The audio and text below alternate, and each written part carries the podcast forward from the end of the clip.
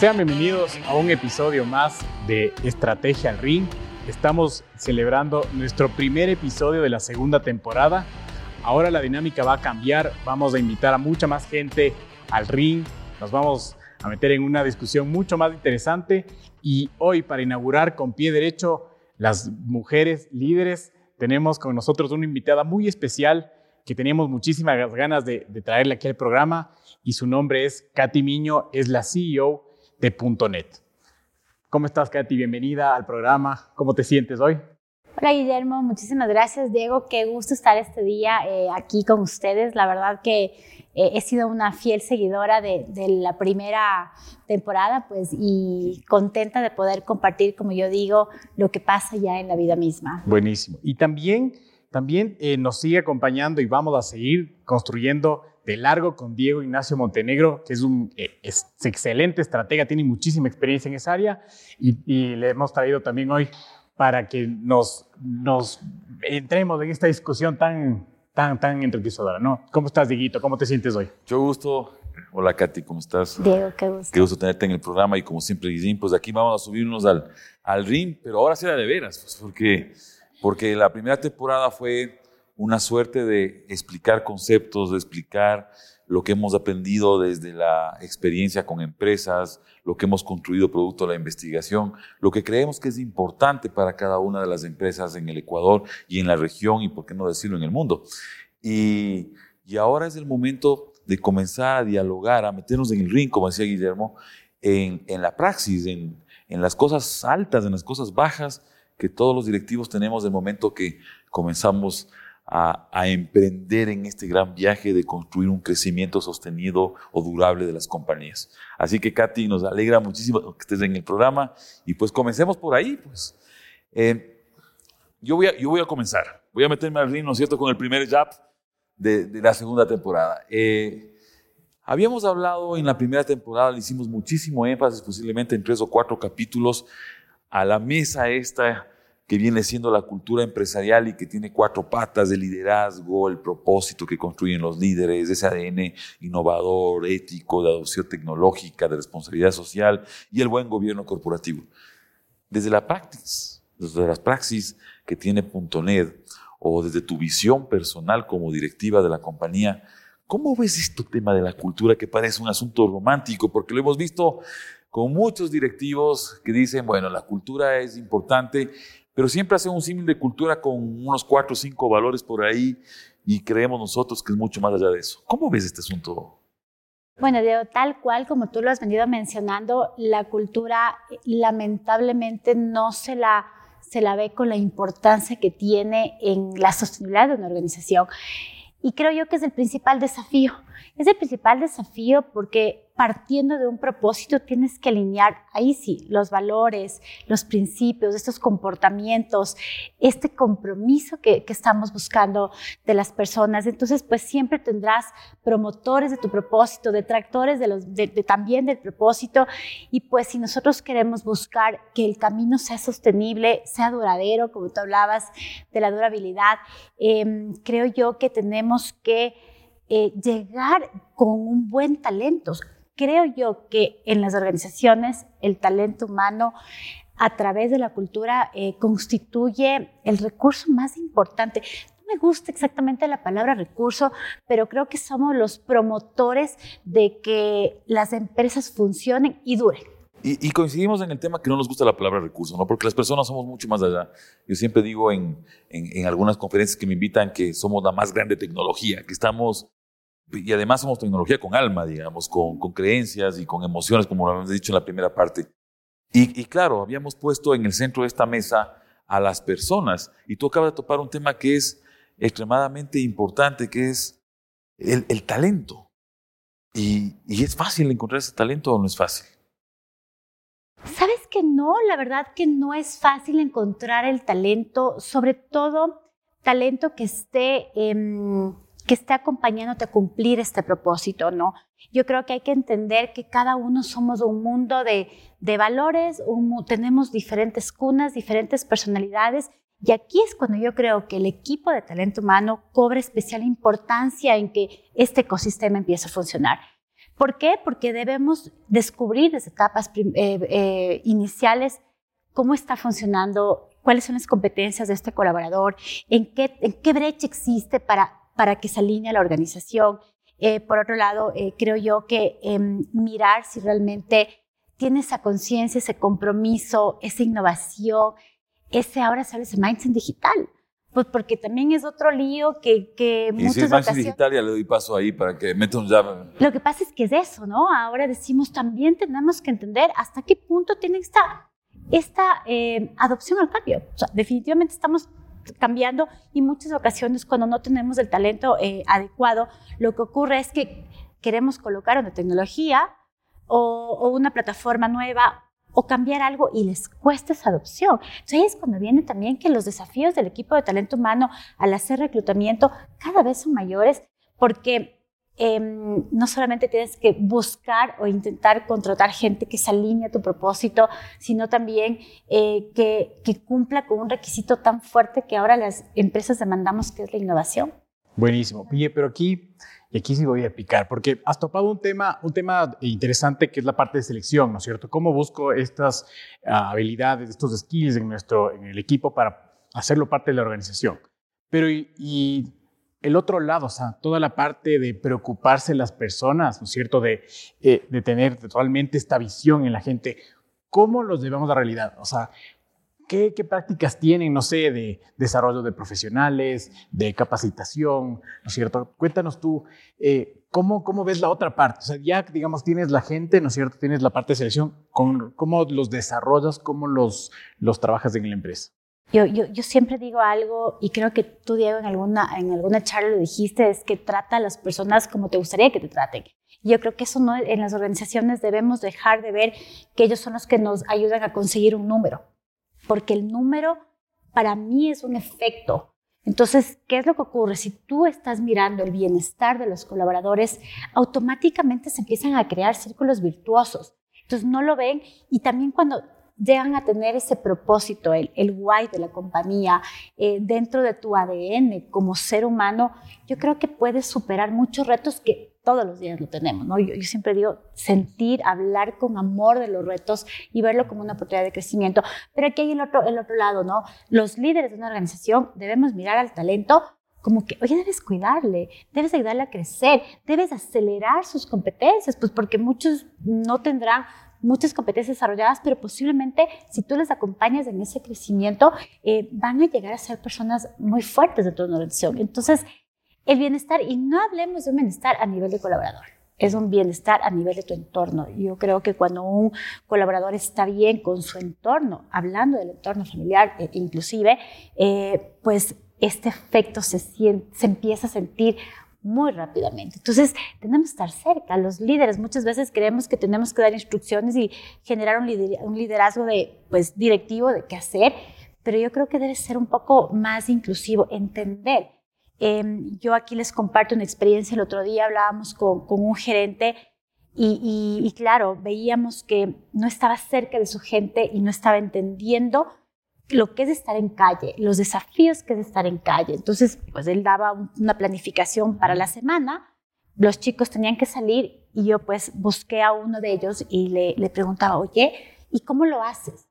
Entonces, no, sí, mi, mi, líder me mandó mi planificación, pero no fue más allá y no entendió la problemática, los desafíos, eh, cómo es enfrentarse, la parte humana, el estar en un sol canicular a las 12 del día. Entonces, yo creo que es importante no perder, no perder em, este lado humano como líderes, dejar de pensar de que son un número, sino que eh, es un efecto lo que, lo que vamos consiguiendo siempre y cuando tú vayas entendiendo también que siempre tenemos un tema emocional, un tema de, conciencia, ¿no? Yo digo, se habla tanto de la inteligencia artificial, pero sigo creyendo que nosotros tenemos características que no lo tienen los robots y por lo tanto hay que cuidar eso, esa creatividad, esa conciencia, ese compromiso, hay que estar eh, siempre pendientes de que eso no se pierda.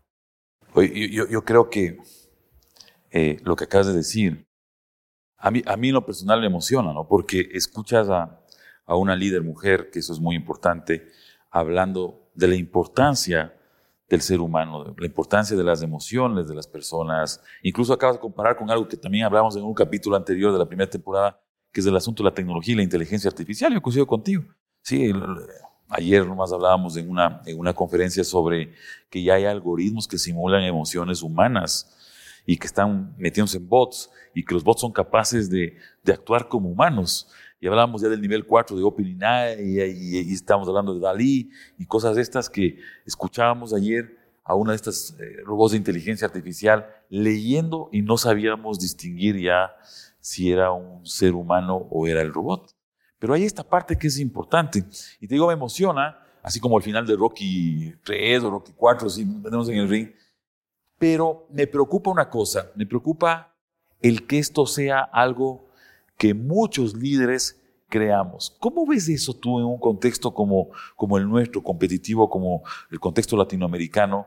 ¿Cómo ves eso? ¿Sientes que en, las organizaciones hay muchas personas que piensan como, como, tú, como, como tu liderazgo, o hay pocas organizaciones? Mira, yo creo que mm, lamentablemente somos pocos los que pensamos en ese futuro yo recuerdo mucho tu, uno de tus consejos era, tienes que ir al futuro y regresar al presente. Y yo siempre te pensaba, tengo que irme al futuro y tengo que regresar al presente y tengo hasta la imagen. Em, he tenido la oportunidad de formar parte de algunos gremios, de directorios también, y cuesta mucho eh, a un dueño de una compañía, a un directorio, trasladar que tienes que tener una estrategia que lo que estamos haciendo es un planning, que es un, yo digo, pues tú decías, empieza en enero y termina en diciembre, eso es un POA, es un plan de trabajo para ese año, pero que el próximo año va a cambiar. Y, yo les decía, eh, siempre les pongo el ejemplo, les digo, es como que si tú quieres llegar a Roma, ok, tienes que ir a, tomando ciertas acciones para después de un tiempo llegar a Roma, que si en un momento dado, por una circunstancia como la pandemia, el camino tiene que ser pues como que hacer otro camino, va a pasar, pero tienes que tener ese sueño futuro. Entonces, veo que hay muchas discusiones porque dicen, no, ya no puedes planificar a largo plazo. Yo, no, no, no es eso. O sea, tienes que tener una estrategia a largo plazo, que ese es tu sueño, ese es ir al futuro.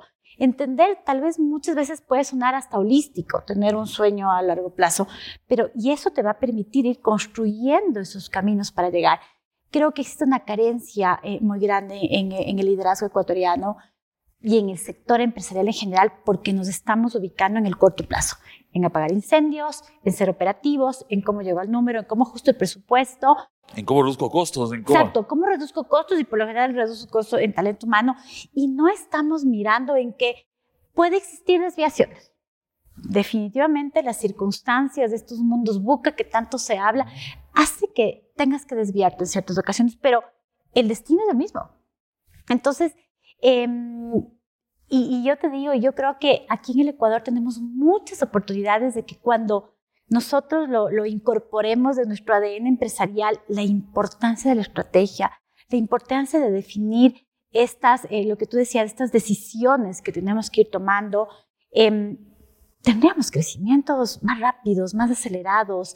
Yo creo que talento, pero a veces nos vemos eh, enfrascados en que busquemos el resultado el resultado mensual, el resultado anual y no más allá. Entonces sí es un tema que, que creo que nos falta desarrollar.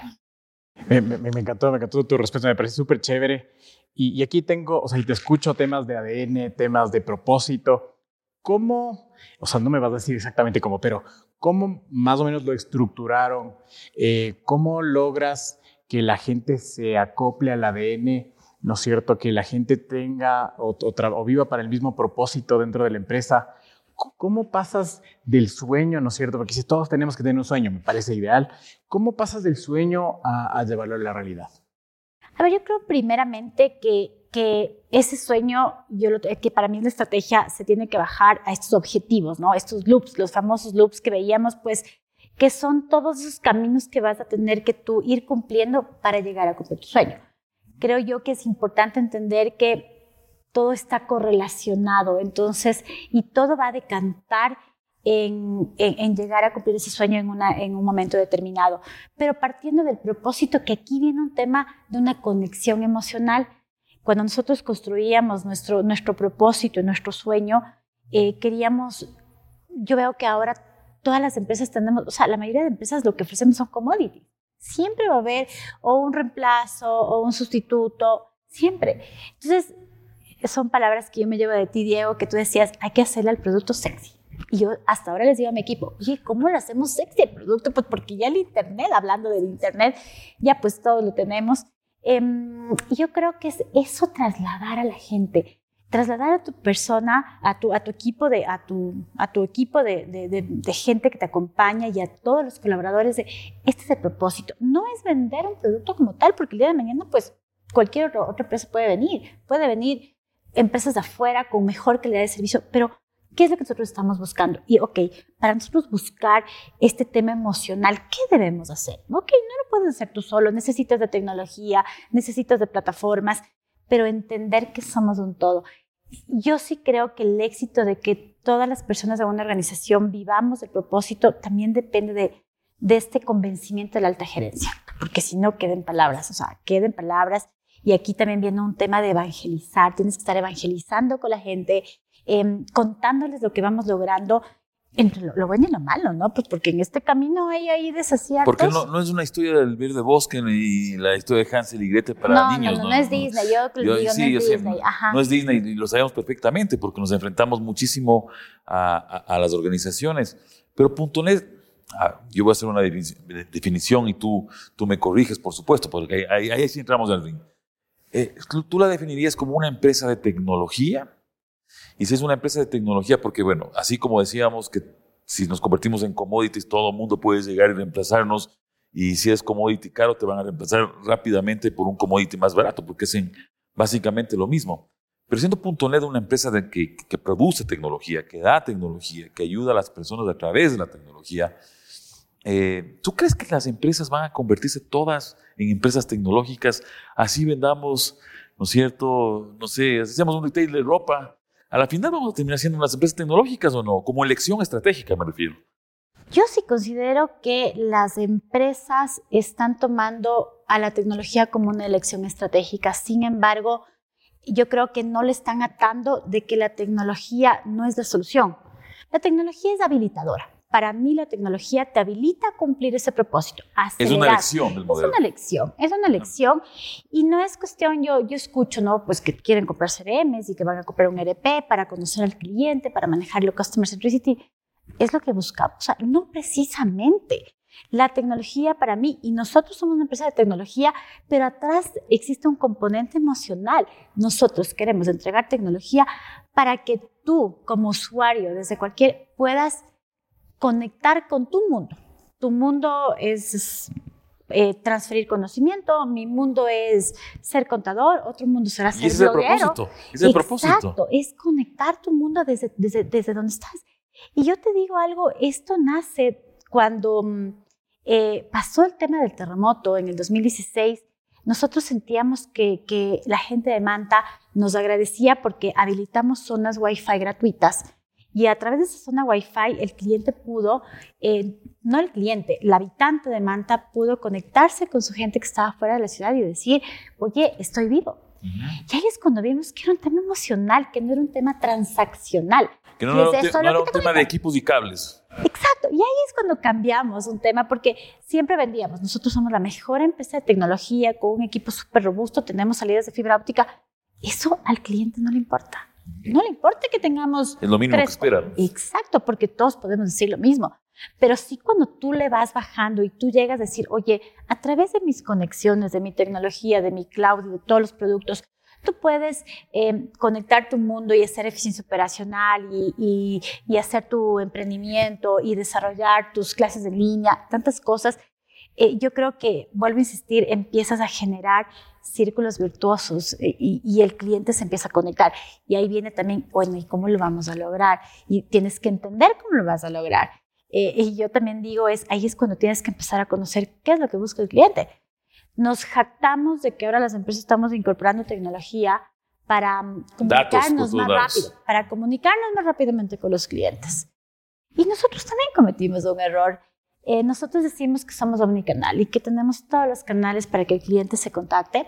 Llegamos a una población pequeñita del Ecuador y el cliente dijo, no, no, yo no voy a utilizar esto, no voy a utilizar el, el, chat, no voy a utilizar su canal app, no. Yo quiero una oficina con una persona. Entonces ahí es cuando tú tienes que decir, también tengo que utilizar la tecnología para entender a mi cliente que no precisamente quiere conectarse a mi canalidad. O en Galápagos, un, cliente me decía, nos encanta ir a la oficina porque es nuestro momento de salida, de encontrarse con... Entonces ahí volvemos al centro, que es el ser humano, que es las emociones. Y definitivamente todavía creo que, que la tecnología no genera tanta emoción como estar en un contacto eh, personal, ¿no? Y sobre todo, y sobre todo en poblaciones como, como tú dices, pequeñas, donde todavía esto es un tema social. Posiblemente en las grandes ciudades nosotros prefiramos, y, hoy estaba yo con unos em, empresarios en la mañana y uno de ellos que tiene una mediana edad tal vez, me decía, oye, a mí sí me sirvió el tema de la pandemia. Yo le decía, porque hablamos de los post-COVID empresariales. Y, me decía, ¿te sirvió la pandemia? Me dice, sí, porque ya no tengo que viajar a una ciudad, eh, coger un avión, madrugar, estar por una hora de reunión o por 45 minutos de reunión. Y eso yo lo hacía, por ejemplo. O cogíamos un avión, íbamos a una ciudad, a otra ciudad, por 45 minutos de reunión. Me decía, aprendimos que para esas reuniones lo online funciona muy bien, pero si yo tengo que conectar emocionalmente con un cliente, si tengo que conectar emocionalmente con una empresa, necesito hacerlo todavía cara a cara. Yo comparto y discrepo con, esta persona que la has estado un poquito. Definitivamente sí optimizas costos, o sea, optimizas costos, es tu tiempo. Pero yo, yo lo que digo algo y, y yo les he invitado a reflexionar a mi equipo comercial, ¿cómo conectas el momento que tienes que venderle a un cliente a través de una, de una pantalla?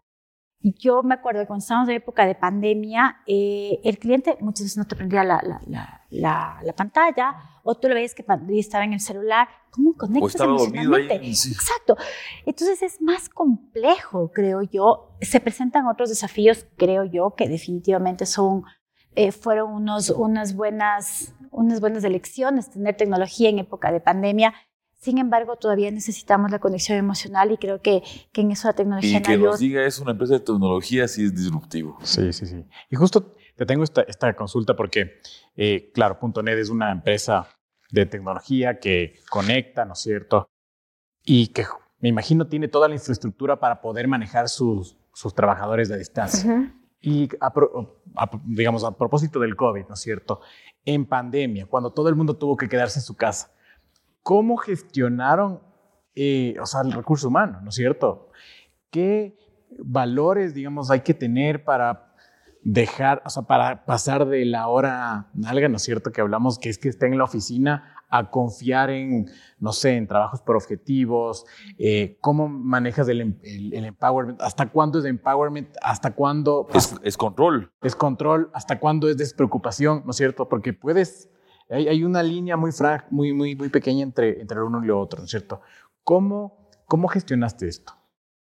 Mira, yo creo que una de, las elecciones estratégicas que nosotros hicimos eh, cuando empezamos con este tema del propósito, de los valores, fue la, eh, el tema de meter tecnología, la transformación digital.